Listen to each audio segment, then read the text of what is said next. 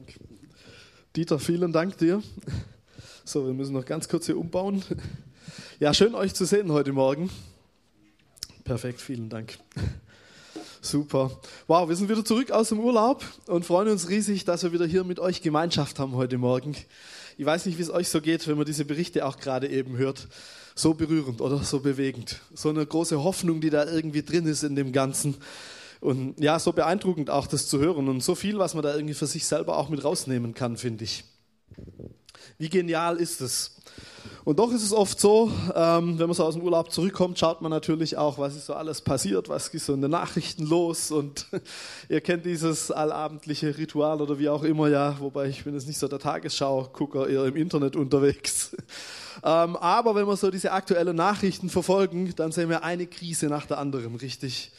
Ähm, ich habe mal so ein paar rausgepickt von der Gaskrise und den neueren Empfehlungen, dass ein Waschlappen doch auch reicht statt Duschen, was wir jetzt die Woche ja lernen durften, oder ähm, bis hin zu dem Krieg in der Ukraine. Ähm, Klimakrise und natürlich Corona, die nächste Verordnung kommt in ein paar Wochen. Wir sind gespannt, was es dann wieder für Auswirkungen hat. Ähm, warten wir es mal ab. Aber im Endeffekt ist uns eigentlich auch egal, weil ob mit oder ohne Maske oder mit oder ohne Einschränkungen, wir machen trotzdem weiter. Ähm, auf irgendeine Art und Weise, ganz egal wie. Aber wenn wir diese Krisen so sehen, und jetzt könnte man natürlich noch so unsere ganz persönlichen Krisen dazu nehmen, ähm, die vielleicht in deinem Leben gerade stattfinden, Dinge, die dort gerade schief laufen, die dort schwierig sind, wir haben die ganzen Krisen der christlichen Welt noch gar nicht angesprochen. Da gibt es auch eine Menge, was da gerade so schief geht und nicht allzu toll läuft. Wenn man das so alles sieht, ich weiß nicht, wie es dir dann immer geht. Also mir geht es dann immer wieder so, dass ich schon sage, hey, eigentlich irgendwie, das gibt es doch gar nicht. Also das ist sowas von frustrierend und entmutigend, sich das alles reinzuziehen und zu sagen, oh, es wird alles nur noch schlechter und nur noch schlimmer und irgendwie ja, dann kommt noch die Geschichte im christlichen Bereich dazu, dieses ganze Endzeitthema, kommt euch vielleicht auch bekannt vor. Und du denkst dir, na ja, also irgendwie wird alles nur noch schlimmer, richtig? Es wird alles nur noch schlimmer, bis Jesus irgendwann wiederkommt. Und dann wird alles wieder besser. so ganz grob vereinfacht. Ähm, nur ich habe den Eindruck, das steht gar nicht so immer nur so direkt in der Bibel drin. Da wird nicht alles nur schlechter, sondern da gibt es auch viel Hoffnung, da gibt es unheimlich viel positive Dinge. Vielleicht haben wir da manches falsch verstanden. Jedenfalls, so sieht es aus. Und wer was ist, wenn diese Hoffnung dann verloren geht, die wir ja eigentlich haben könnten als Christen? Hey, wir dienen einem Gott der Hoffnung, heißt es im Römerbrief. Wie viel mehr Hoffnung, wenn irgendjemand auf diesem Planeten Hoffnung haben könnte, dann doch wir als Christen, oder? Nur ist das wirklich immer so in unserem Leben? Also wenn ich meins anschaue, dann ist es nicht immer so. Dann gibt es ja durchaus Zeiten, wo ich ganz schön frustriert bin, wo ich mich manchmal bei Jesus beschwere und sage, du fang doch einfach nochmal neu an mit dem ganzen Kram hier. irgendwie wäre das nicht die bessere Idee, statt hier ständig überall zu reparieren. Und dann klappt es irgendwie doch wieder nicht und wir vermasseln es wieder. Und wäre es nicht besser, einfach neu anzufangen? Gut, vielleicht macht er das irgendwann tatsächlich, wenn wir in die Bibel schauen, ganz am Schluss. Ähm, aber nicht ohne uns. Und das ist ja der entscheidende Punkt. Aber was wäre, wenn es eine Möglichkeit geben würde, habe ich mich gefragt, dass diese Hoffnung irgendwie konstanter in unserem Leben da bleibt, dass sie nicht einfach so weg ist, dass wir ständig an sie erinnert werden. Meine, vielleicht kennt ihr dieses Problem, wenn ihr an eurem Rechner zu Hause sitzt und irgendwas im Office oder sonst wo gerade am Schreiben und am Basteln seid und auf einmal sind irgendwelche Einstellungen anders und du findest das Menü, das du gerade suchst, irgendwie nicht mehr, weil du es gerade rausgelöst hast oder was auch immer. Ich komme aus meinem IT-Job früher und eine meiner, ich glaube, den Satz, den ich am häufigsten gesagt habe in meinem alten Job, der war, haben Sie schon den Rechner neu gestartet? Den haben wir mit Abstand am häufigsten gesagt. Ich glaube so oft, dass irgendwann die Leute bei uns angerufen haben, ihren Namen genannt haben und gesagt haben, und ich habe meinen Rechner schon neu gestartet. Das haben sie so gequält damit, mit diesem Satz, bis jeder irgendwie wusste, wenn ich da anrufe, ich muss meinen Rechner noch vorher neu starten. Sonst funktioniert es nicht, sonst kriege ich Ärger oder, naja, nicht wirklich, aber naja, jedenfalls, der nächste Satz war dann immer, und Sie wissen, das Problem sitzt meistens vor dem Bildschirm. Nee, nicht ganz, aber deshalb haben dann alle ihren Rechner neu gestartet. Nee, Spaß beiseite. Aber ganz so schlimm war es nicht immer mindestens. Ja, aber ihr kennt dieses Problem. Und das Beste, was man dann tatsächlich doch oft machen kann, ist diesen doofen Rechner neu zu starten, richtig? Und du bist wieder so auf dem Ausgangszustand. Kannst wieder von vorne anfangen, alles ist an seinem Platz. Was wäre, wenn es das für unser Leben gäbe, oder? Wenn wir sagen könnten, wir können einfach so einen Neustart machen und sagen, hey, jetzt fangen wir nochmal neu an, jetzt ist alles wieder so, wie sein soll. Gut, vielleicht nicht ganz alles, aber zumindest manches. Was wäre, wenn es diesen Restart-Knopf auch geben würde in unserem Leben? Und das Coole ist, ich glaube, den gibt's. Also natürlich nicht für alles, das wissen wir auch. Alles lässt sich nicht wieder verändern, das ist auch klar. Aber doch manches. Und manche Probleme könnte man aus der Welt schaffen. Und ich glaube, Jesus hat uns dieses Tool gegeben. Eigentlich mehrere, wenn man es genau nimmt. Wir könnten heute Morgen auch über das Thema Ruhetag und Schabbat reden. Das hat fast eine ähnliche Bedeutung. Machen wir aber nicht. Wir reden heute Morgen über das Abendmahl. Und das ist genau dieses Ding, das wir ganz oft, glaube ich, völlig unterschätzt haben. Und wenn ich so in mein eigenes Leben schaue, dass wir viel zu wenig feiern. Ähm, wir haben beschlossen, wir feiern das ist heute mal wieder immer Gottesdienst. Ehrlich gesagt, ich musste lang nachdenken, wann wir das, letzte Mal immer Gottesdienst hier gefeiert haben. Ich meine, das war irgendwo da oben am Berg in der Versöhnungskirche vor ein Jahr, zwei Jahre. Irgendwie so. Gut, es war Corona, das war nicht ganz einfach, das dann durchzuziehen, das muss man dazu sagen vielleicht, sonst hätten wir es auch öfters gefeiert. Ähm, und wir feiern es hoffentlich auch nicht nur im Gottesdienst.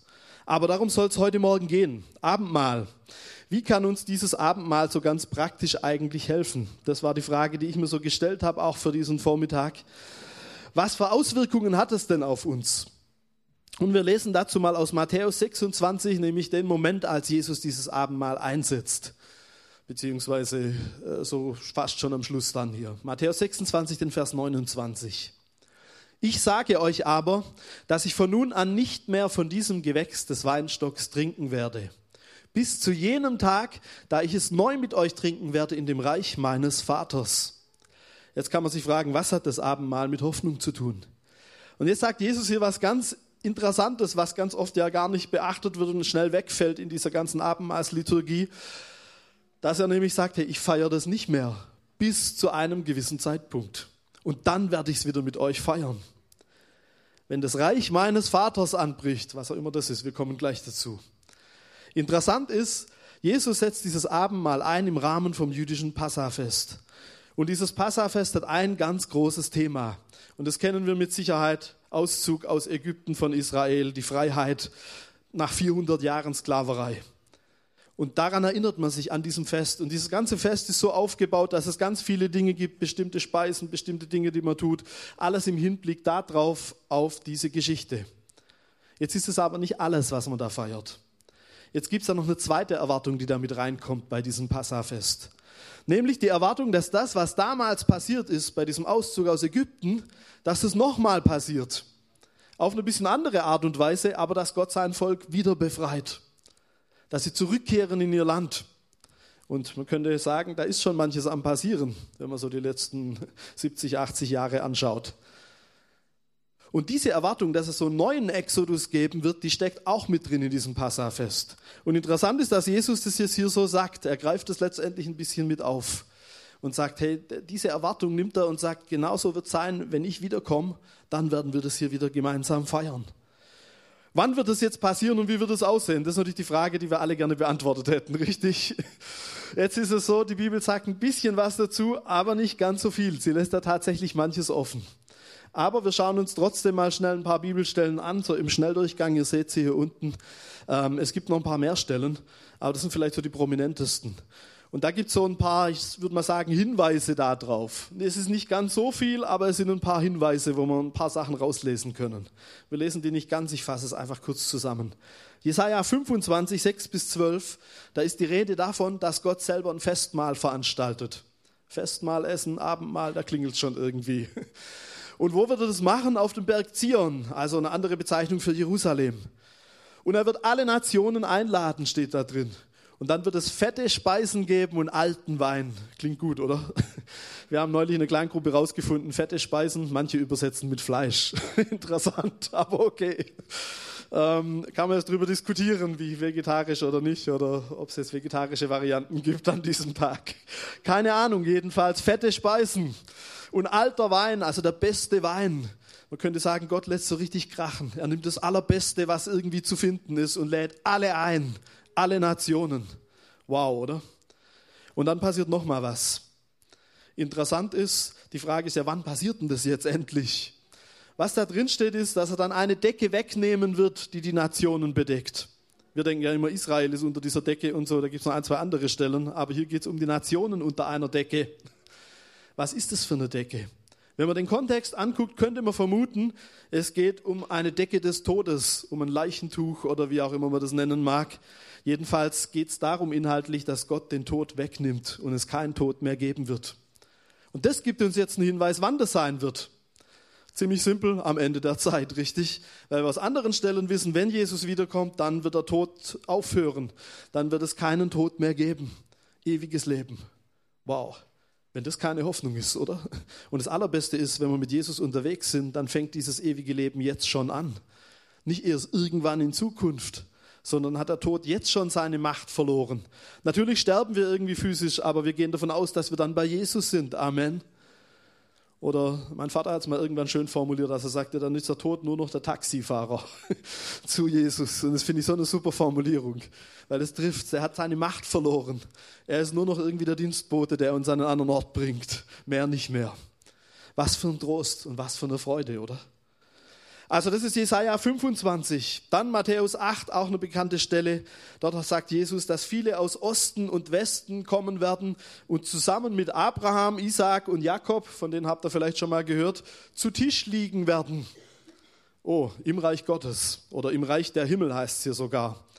Jetzt ist es auch eine ganz spannende Stelle. Also zum einen, wer sind die aus Osten und Westen? Man müsste jetzt genau in den Text reingucken und wir würden feststellen aus Psalm 107, dass das eine Anspielung darauf ist, dass das diejenigen sind, die nach Israel zurückkehren, die Juden, die aus der Diaspora zurückkehren in erster Linie. Und natürlich wir auch mit aus den Nationen. Und mit Abraham, Isaak und Jakob zu Tisch liegen. Auch eine interessante Sache, oder? Wie das wohl sein wird mein zu Tisch liegen. Wir sehen schon, nach welcher Kultur es da geht, offensichtlich. Also nicht so ganz nach unserer, richtig, mit dem zu Tisch liegen. Interessant. Spannend ist auch der Ort, wo das hier stattfinden soll. Das Reich der Himmel heißt es hier.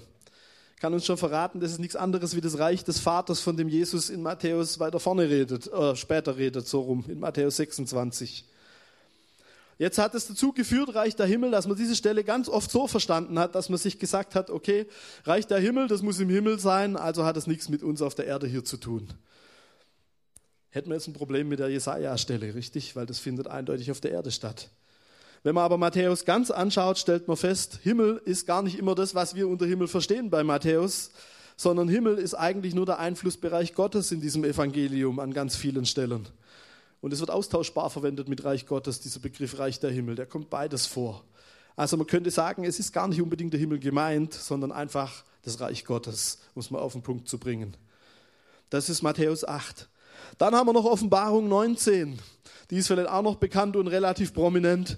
Die Hochzeit des Lammes das Lieblingsthema aller Männer in der Gemeinde, nee, aber mit dem wir immer nie was anfangen können, richtig, und uns immer fragen, Jesus hätte es nicht irgendein anderes Bild nehmen können, musste es diese Hochzeit sein, nee, oder wie auch immer. Das ist immer, für Männer ist es irgendwie kompliziert, finde ich, ähm, sich da rein zu versetzen oder sich damit zu identifizieren.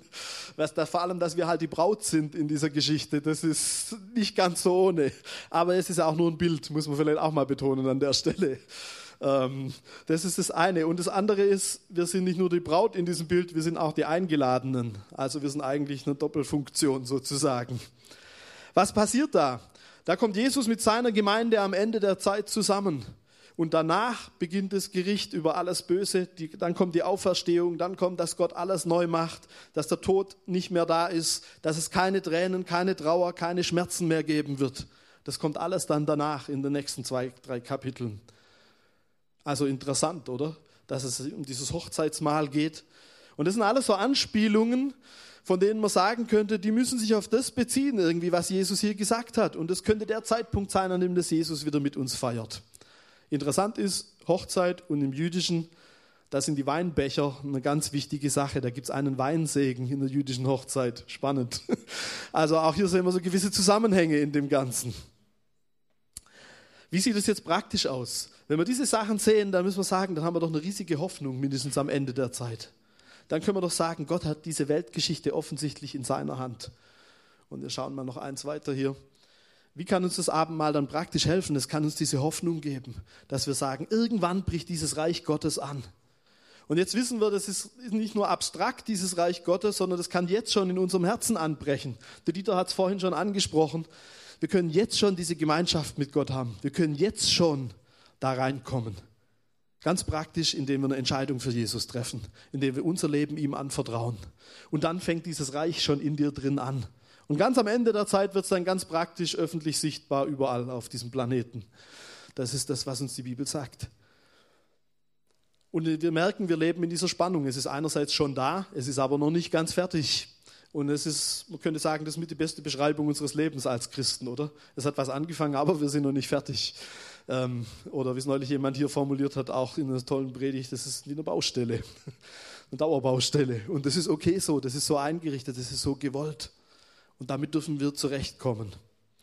Das ist die eine Funktion, die dieses Abendmahl also hat. Es kann uns Hoffnung geben. Und es erinnert uns immer wieder, wenn wir es feiern, an diese Hoffnung, dass wir sagen, eines Tages kommt dieser große Tag, wo ich hier mit Abraham und Isaac zusammenliegen werde und wir diesen alten Wein trinken oder was auch immer und, und es keinen Tod mehr geben wird. Amen.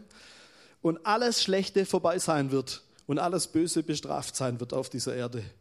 Was für ein grandioser Tag. Zugegeben, vielleicht manchmal weit weg von uns. Aber wer weiß, wie weit er wirklich weg von uns ist, das ist immer die andere Frage an der Geschichte. Ohne jetzt irgendwelche Endzeitspekulationen streuen zu wollen. Aber ich glaube, es, Gott wünscht sich auch, dass wir in dieser Erwartung leben, dass das nicht so weit weg ist. Und vielleicht ist sie ja manchmal auch deshalb so weit weg, weil wir mit dem Abendmahl oft gar nichts mehr anfangen können, richtig? Und weil diese Erinnerung oft einfach auch fehlt an das Ganze. Das wäre ein Punkt. Wie kann uns das Abendmahl noch helfen? Es hilft uns, Prioritäten richtig zu setzen hey, wie chaotisch ist diese Welt? Oder wie viele Dinge gibt es, die man tun müsste, die man tun sollte und was du noch alles machen müsstest und hier noch und da noch und so ein Chaos oft, gerade auch die letzten zwei Jahre. So schwierig rauszufinden, was ist denn wirklich wichtig? Und fast jeder, mit dem du redest, sagt, ah, ich habe keine Zeit und ich bin so beschäftigt und ja, wir sind alle irgendwie ziemlich beschäftigt. Und die große Frage ist doch immer, was ist wirklich wichtig? Was hat denn die erste Priorität? Und auch daran erinnert uns das Abendmahl genial, oder? Dass wir sagen, worauf es eigentlich ankommt, das ist hier der Leib von Jesus, Brot und in unserem Fall ist Traubensaft heute Morgen. Das ist das Opfer von Jesus, das ist das alles, das Zentralste überhaupt. Und diese Erwartung, diese Hoffnung, die wir mit ihm haben. Jesus selber hat ja gesagt, hey, trachtet zuallererst nach diesem Reich Gottes. Und dann kommt alles Übrige dazu. Er hat gesagt, es gibt eine klare Top-Priorität für unser Leben. Sein Reich dass er wiederkommt. Das ist die allererste Priorität, die wir eigentlich haben könnten. Jetzt können wir sagen, ja gut, das sind ja die Grundlagen. Natürlich, wir wissen, Jesus ist für uns gestorben am Kreuz und so und dann auferstanden von den Toten und alles. Aber manchmal schleicht sich dann so eine Routine ein. Kennt ihr das auch? Dass du denkst, ah ja, das habe ich schon fünfmal gehört und 20, 200 Mal selber gepredigt oder keine Ahnung, wahrscheinlich nicht, aber wie oft auch immer. Und dann kommt so eine Routine rein und du denkst, naja, das kenne ich doch, das ist doch, ja, jetzt feiern wir halt auch noch das Abendmahl oder so. Aber schade, weil ich glaube, da geht total was verloren.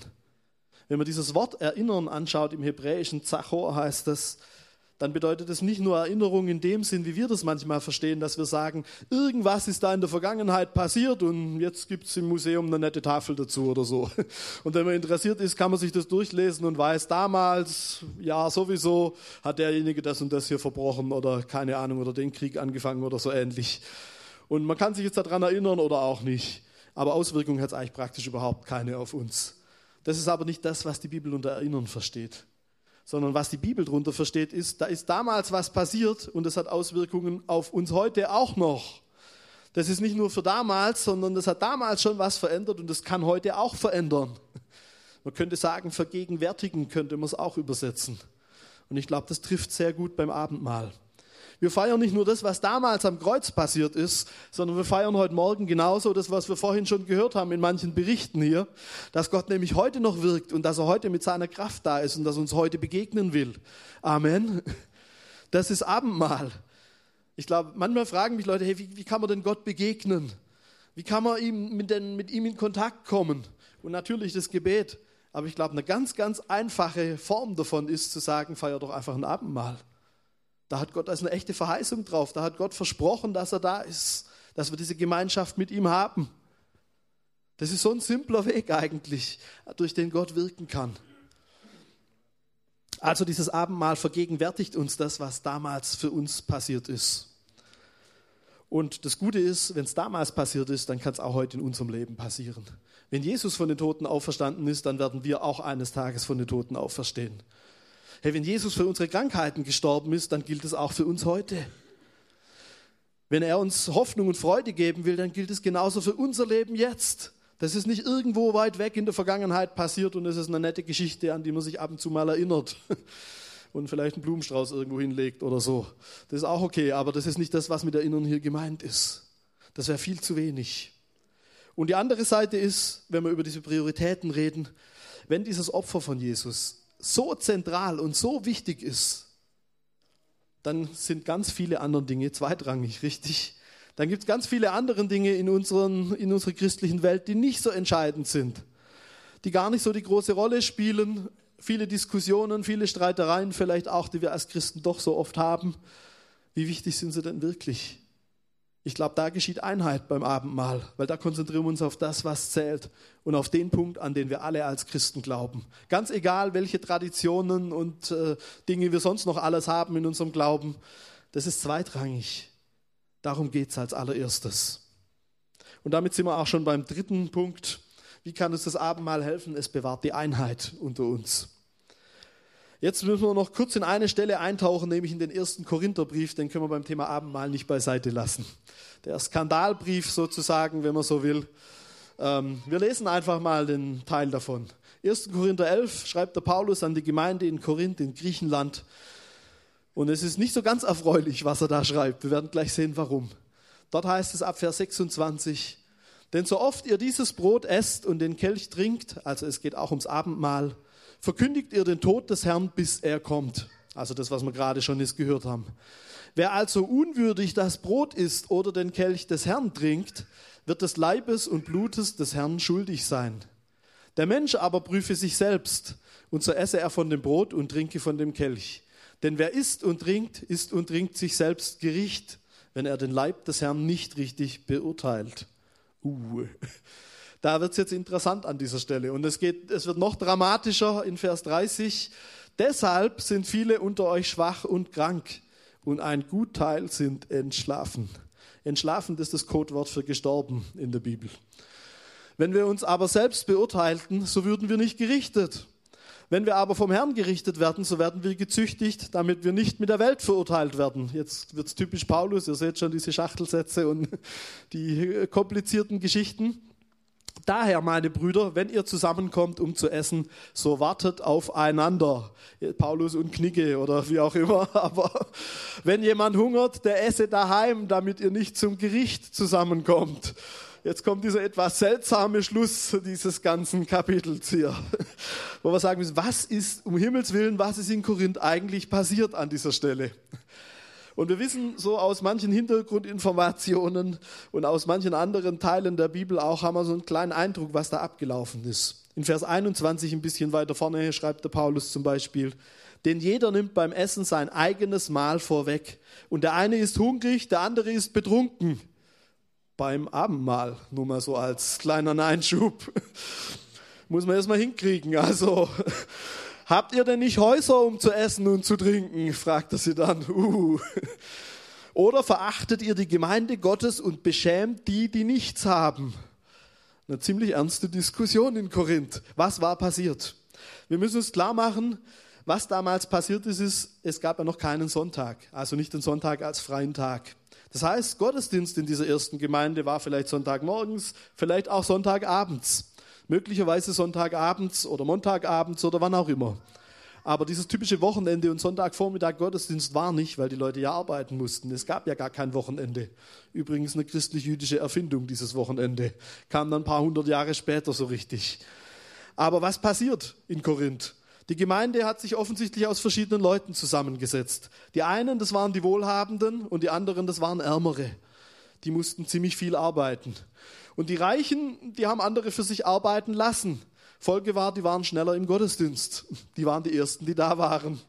Und die haben sich gedacht, na, fangen wir halt einfach schon mal an oder irgendwie so und, und los geht's mit dem Wein oder was auch immer. Bis der Erste unterm Tisch lag oder so ähnlich, muss es abgelaufen sein. Und was passierte dann? Die andere Hälfte der Gemeinde, das waren die, die in dem Sinn arm dran waren, buchstäblich. Die mussten länger arbeiten. Das waren vielleicht auch Sklaven, die konnten nicht einfach Feierabend machen, wann sie wollten. Die kamen so spät erst in den Gottesdienst, dass alles schon weg war von diesem Essen. Man muss dazu sagen, die haben nicht nur ein Abendmahl so gefeiert wie wir heute, sagen wir mal in reduzierter Form. Die haben ein richtiges Essen draus gemacht. Da ging es nicht nur um ein Abendmahl, sondern da ging es um ein richtiges Essen, da gab es sicher ziemlich viel auch. Und der Wein war jetzt zugegeben sicher nicht nur der Abendmahlswein in dem Sinn, durch den die betrunken waren. Weiß nicht, ob sie da so viel verteilt haben, aber zumindest, das war wohl eher der Wein, den man auch während dem Essen getrunken hat. Offensichtlich ging es an der Stelle total schief in Korinth und Paulus geht so weit, dass er sagt, hey Freunde, mit euch kann man eigentlich überhaupt kein Abendmahl mehr feiern, das geht eigentlich gar nicht. Ihr macht es sowas von falsch. Uh. Gutes Problem haben wir jetzt nicht so, wir haben da einfach vorgebeugt, wir nehmen immer Traubensaft statt Wein, dann hast du das Problem schon gar nicht. nee. Aber okay, anderes Thema. Jedenfalls, was sagt dann Paulus? Die, der kritische Vers ist ja hier auch in diesem Kapitel dieses unwürdig. Und das hatte ich vielleicht auch schon mal beschäftigt. Also mich hat es schon immer wieder beschäftigt, dass ich gedacht habe, hey, was passiert, wenn ich dieses Abendmahl auf eine unwürdige Art und Weise nehme? Das hat ja verheerende Folgen, wenn man das so liest. Hey, Krankheit bis zu Tod. Ist es tatsächlich so? Und dann nehmen wir ja oft auch noch eine Zeit mit rein, wo wir sagen, hey, da ist gut, nochmal die Sünde zu bekennen, bevor man das Abendmahl nimmt. Und ich glaube, das ist auch grundsätzlich immer sinnvoll, Sünde zu bekennen, gar keine Frage. Nur ob das hier gemeint ist, ist ein ganz anderes Thema. Was meint denn Paulus mit unwürdig, wenn wir uns dieses Kapitel so ansehen? Und ich glaube, wir ahnen schon, was er damit meint. Er meint nämlich nicht den Zustand, wo wir sagen würden, ich kann ein Abendmahl nur dann feiern, wenn ich absolut keine Sünde mehr in meinem Leben habe, wenn alles bis ins Detail bekannt ist, richtig? Sonst kann ich ja sterben. Also sonst kann er sein Tod durch Abendmahl nachher. Katastrophal. Überleg dir das mal, was für ein Desaster. Mein, will keiner erleben. Oder reicht ja schon hier krank und schwach und solche Sachen. Heute würde ich immer Long Covid sagen, aber je nachdem. Jedenfalls ist nicht schön, kein schöner Zustand. Aber der Paulus sagt genau das ja nicht, weil wäre ja auch komisch, oder? Auf der einen Seite sagen wir, jeder kann zu Jesus kommen, so wie er ist, und die Gnade ist für alle da und überhaupt. Aber nur beim Abendmahl, da muss aufpassen. Da klappt es nicht, weil da muss alle Sünde bekannt sein, sonst fällt es nachher tot vom Stuhl. Hm, kann das sein? Nee, natürlich nicht. Wir ahnen schon, es passt nicht richtig. Also was meint der Paulus mit unwürdig? Ich denke, der Text gibt uns eine gute Antwort drauf. Es ist dieses Verhalten zu sagen, wir warten nicht auf den anderen in Korinth. Diese Idee zu sagen, wir feiern hier eigentlich die Einheit der Gemeinde in diesem Abendmahl und leben es aber überhaupt nicht. Wir haben gar keine Einheit in der Gemeinde, weil jeder für sich isst und die anderen essen den einen, äh, trinken den Wein weg und überhaupt und da ist überhaupt keine Einheit da gewesen. Und wir wissen aus anderen Versen, dass es da verschiedene Spaltungen und Parteiungen in Korinth gegeben hat. Die einen haben gesagt, ich gehöre zu Apollos, die nächsten zu Paulus und die anderen zu Petrus. Und da gab es eine Riesenstreiterei und Spaltung. Und ich glaube, das ist das, was Paulus als unwürdig beschreibt. Nicht, dass die Person unwürdig wäre, sondern dass man es einfach auf eine unwürdige Art und Weise feiert als ganze Gemeinde, weil die Einheit gar nicht da war damals. Und ich glaube, das gibt uns einen anderen Eindruck davon. Und gut, was ist jetzt mit diesem Tod? Es steht ja tatsächlich so drin. Also wir können es ja nicht einfach wegdiskutieren und unter den Tisch fallen lassen. Sondern steht ja schon drin, dass ihn manche entschlafen. Schreibt Paulus ja auf jeden Fall. Aber er sagt natürlich, es sind die, die den Leib nicht richtig beurteilt haben. Was könnte das heißen? Meine Meinung dazu, man kann darüber streiten und es gibt viele Auslegungen dazu, auf jeden Fall. Ich würde mittlerweile sagen, ich würde behaupten, dieser Leib nicht richtig beurteilt, könnte das nicht sein, dass es einfach um die grundsätzliche Beziehung zu Jesus geht. Dass es darum geht, dieses Abendmahl dann zu feiern, wenn man auch in dieser Beziehung steht zu Jesus. Sonst macht es natürlich auch überhaupt keinen Sinn. Weil warum solltest du das Abendmahl mitfeiern, wenn du gar nicht an Jesus glaubst? Dann ist das ja nur eine leere Aktion irgendwie. Bringt ja nichts. Hat ja gar keinen Inhalt dann. Könnte sein, dass das damit gemeint ist, mit dem Leib beurteilen und weniger diese Ebene von persönlicher Sünde, die natürlich auch wichtig ist zu bekennen, keine Frage. Das ist natürlich auch total sinnvoll, Sünde loszuwerden, wenn wir sie wissen. Auch kein Thema. Aber wenn wir das so sehen, dann ist das Abendmahl ein richtig guter Punkt, um sich selber zu prüfen und zu sagen, stehe ich denn in dieser Einheit mit anderen Christen? Oder gibt es da Dinge, die zwischen uns stehen? Und dann wäre es ein guter Zeitpunkt, die Dinge auszuräumen. Am besten vorher. Oder mindestens Gott gegenüber. Und wenn wir das so feiern, dieses Abendmahl, stell dir mal praktisch vor, wir würden es jede Woche feiern. Und jede Woche in dieser Ernsthaftigkeit. Und würden sagen, wir prüfen uns jede Woche sozusagen, gibt es Dinge, die schiefgelaufen sind, gibt es Dinge, wo wir nicht diese Einheit leben? Und wenn ja, lasst sie uns loswerden. Und wenn das alle Christen auf diesem Planeten machen würden, gut, ein bisschen hypothetisch wird nie so sein, aber nur mal theoretisch, wie würde das aussehen? Ich bin überzeugt davon, unsere Christenheit würde ziemlich anders aussehen als der Zustand, den wir momentan oft haben. Mit ganz vielen Spaltungen, Herausforderungen, Problemen, der eine gegen den anderen und Kirchen zerstreiten sich über irgendwelche zweitrangige Themen und zerbrechen und gehen unter und, und, und. Wir könnten vorbeugen, richtig? Wenn wir das ernst nehmen würden. Ich glaube, da steckt so ein Potenzial drin in diesem Abendmahl. Da ist so eine Kraft drin, auch Einheit zu schaffen weil wir alle sagen, hey, letztendlich dieses Brot ist so ein geniales Symbol. Jeder nimmt so ein Stückchen, jeder ist ein Teil von diesem Leib und eigentlich können wir alle zusammen zu diesem einen großen Brot sozusagen. Das ist ja das, dieses Symbol auch, wo da drin steckt. Wow, da könnte man noch viel dazu sagen. Aber lasst uns das mitnehmen, dass wir sagen, hey, wo wir Einheit brauchen, da können wir anfangen, Abendmahl zu feiern. Natürlich mit der richtigen Einstellung, nur als leere Hülle bringt es auch nichts. Das ist klar aber es könnte uns unheimlich weiterhelfen an vielen Stellen. Kommen wir noch zum Schluss zum einen oder anderen praktischen Punkt, bevor wir dann hier gleich ganz praktisch werden. Frag dich mal, wann hast du das letzte Mal Abendmahl gefeiert? Da braucht sich jetzt keiner melden und machen keine Umfrage draus, aber frag dich mal persönlich, wann war dein letztes Abendmahl? Vielleicht schon eine Weile her, richtig? Vielleicht ist auch, hast gesagt, heute Morgen beim Frühstück. nee, ich auch nicht zugegeben, aber wer weiß. Aber ich glaube, wir merken schon, wir könnten es öfters feiern, richtig? Die Frage ist auch, in welchem Rahmen. Jetzt ist es so, dass es nicht immer in einen Gottesdienst vielleicht auch passt. Und ich glaube, man kann es fast noch besser feiern in kleinen Gruppen wie im großen Gottesdienst. Das ist sicher auch so. Das macht, glaube ich, noch mehr Sinn, weil man sich da einfach auch besser kennt, weil man da eh schon eine Gemeinschaft auch hat. Da hat man mehr Zeit, um auch gemeinsam zu essen. Das haben wir jetzt hier im Gottesdienst nicht immer ganz so, dass wir jetzt hier ein großes Essen draus machen können. Manchmal geht es auch, aber eben nicht immer. Aber da gibt es viele Möglichkeiten, wie wir das feiern können. Frage ist, gibt es irgendeine Bedingung, die ich dabei beachten muss? Wer darf es überhaupt feiern? Ich denke, wenn wir in die Bibel reinschauen, dann sehe ich da, dass es keine Vorschrift gibt, wer das Ganze leiten soll. Lässt sich da nicht rauslesen. Man könnte vom Passafest her sagen, gut, es gibt irgendeinen Verantwortlichen und so, das ist auch sinnvoll, dass es jemand leitet, keine Frage. Aber unser Verständnis davon ist, dass es nicht zwingend jetzt ein Pastor machen muss oder irgendein Verantwortlicher. Das kann eigentlich jeder leiten. Das ist das Gute daran. Mit der richtigen Einstellung natürlich. Und wie wir schon gehört haben, es ist wichtig, dann das Abendmahl zu feiern, wenn wir auch an Jesus glauben. Sonst ist es ehrlicher und authentischer, würde ich behaupten, zu sagen, da mache ich nicht mit. Das ist dann auch okay. Und dann ist es sicher so, bei uns mindestens ist es auf jeden Fall so, dass jeder mitmachen darf, der an Jesus glaubt. Egal aus welcher Kirche, egal aus welchem Hintergrund. Wir haben da keine Regel, dass wir sagen, nur Leute aus der und aus der Kirche und da gibt es ja leider auch viele Streitereien an dieser Stelle. So sehr das Abendmahl für Einheit steht, wenn wir die Kirchengeschichte angucken, ganz oft hat es leider zu Spaltung geführt.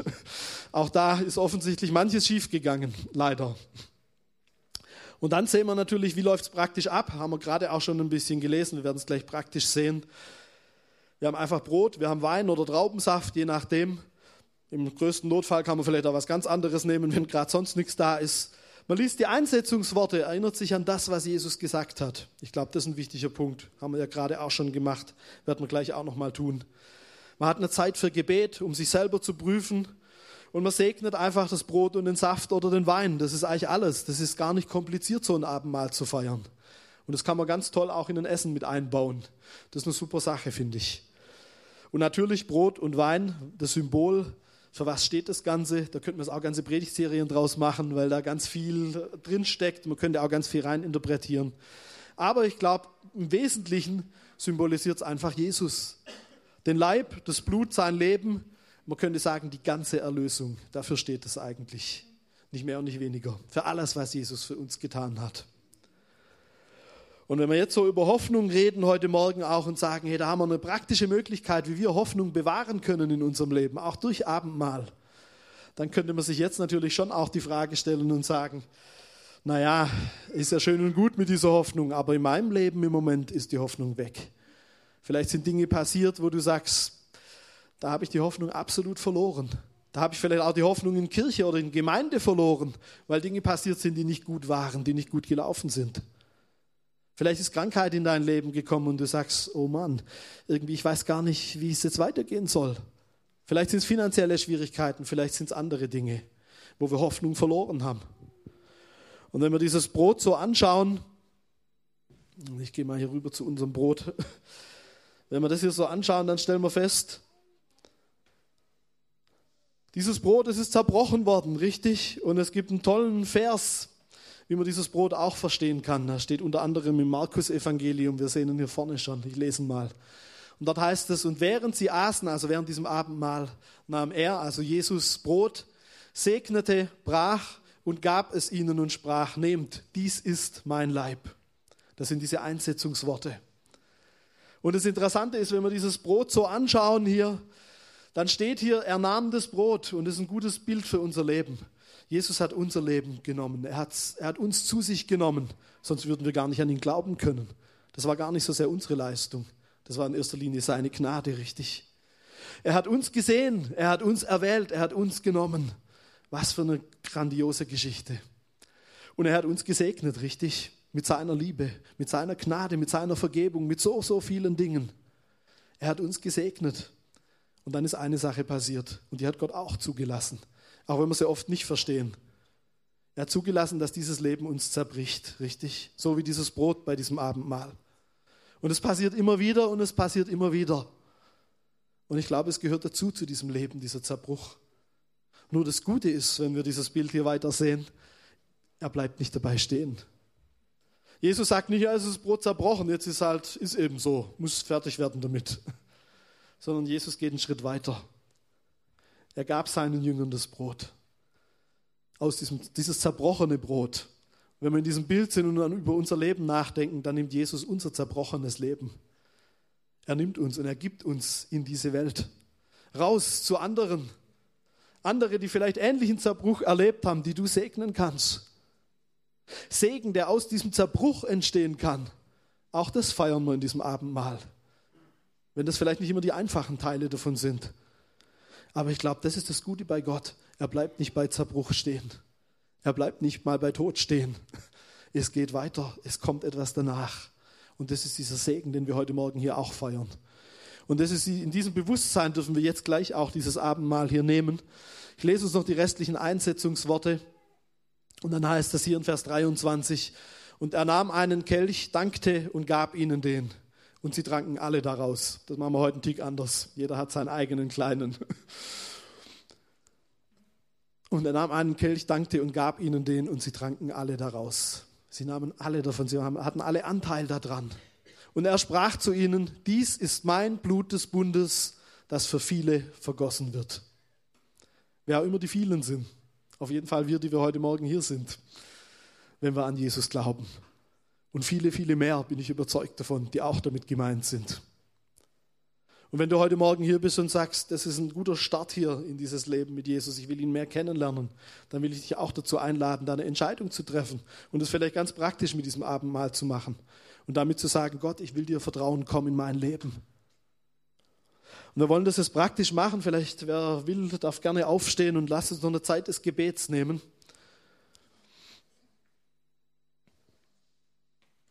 Und dann werden wir hier vorne gleich zwei Stationen haben. Hier drüben fangen wir an mit dem Brot und dann kann man hier weiterlaufen und sich so einen kleinen Becher mit dem Saft nehmen.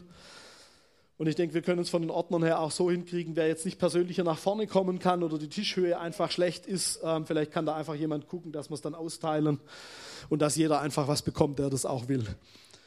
Wir werden es auch so machen, dass wir die Videokamera dann gleich abschalten. Also ihr könnt dann einfach hier entlang laufen, müsst da keine Rücksicht auf die Kamera nehmen, ihr seid nicht im Bild, keine Sorge. Und Jesus lädt uns ein, zu sich zu kommen. Es ist der Tisch des Herrn, schreibt der Paulus. Es ist nicht irgendein Tisch, es ist nicht ein Restauranttisch, es ist nicht nur der Tisch, der hier vorne steht, sondern geistlich gesehen, es ist Gottes Tisch, an den er uns einlädt. Was für eine Einladung. Gott persönlich lädt dich ein heute Morgen. Jeden einzelnen von uns hier. Weil er uns so liebt, weil das so was Großes ist, weil wir ihm so wichtig sind will er uns persönlich als Gäste haben. Was für eine Ehre, oder? Dass wir da teilnehmen dürfen. Und lass uns noch beten. Jesus, danke für dein großes Opfer am Kreuz. Danke für deine Auferstehung. Danke, Herr, dass du so viel für uns gegeben hast. Und danke für dieses Abendmahl, dass es so eine geniale Sache ist, die uns immer wieder auf diesen zentralen Punkt zurückbringt. Und Herr, wir wollen jetzt einfach uns auch selber prüfen, so wie es der Paulus auch geschrieben hat. Und wir wollen die Dinge jetzt loslassen, Herr, wo wir wissen, wir leben nicht in Einheit. Warum auch immer und warum auch immer Dinge vielleicht da sein mögen. Oder mit wem auch immer, ganz egal. Aber wir wollen diese Dinge jetzt dir abgeben, Herr. Wir wollen sie loslassen, ganz bewusst heute Morgen. Und wenn dir jetzt Dinge persönlich bewusst werden, wo du sagst, die würde ich gerne noch an Gott abgeben, dann sag es ihm doch jetzt einfach in deinen eigenen Worten. Und ich mache dann gleich zentral von hier vorne weiter.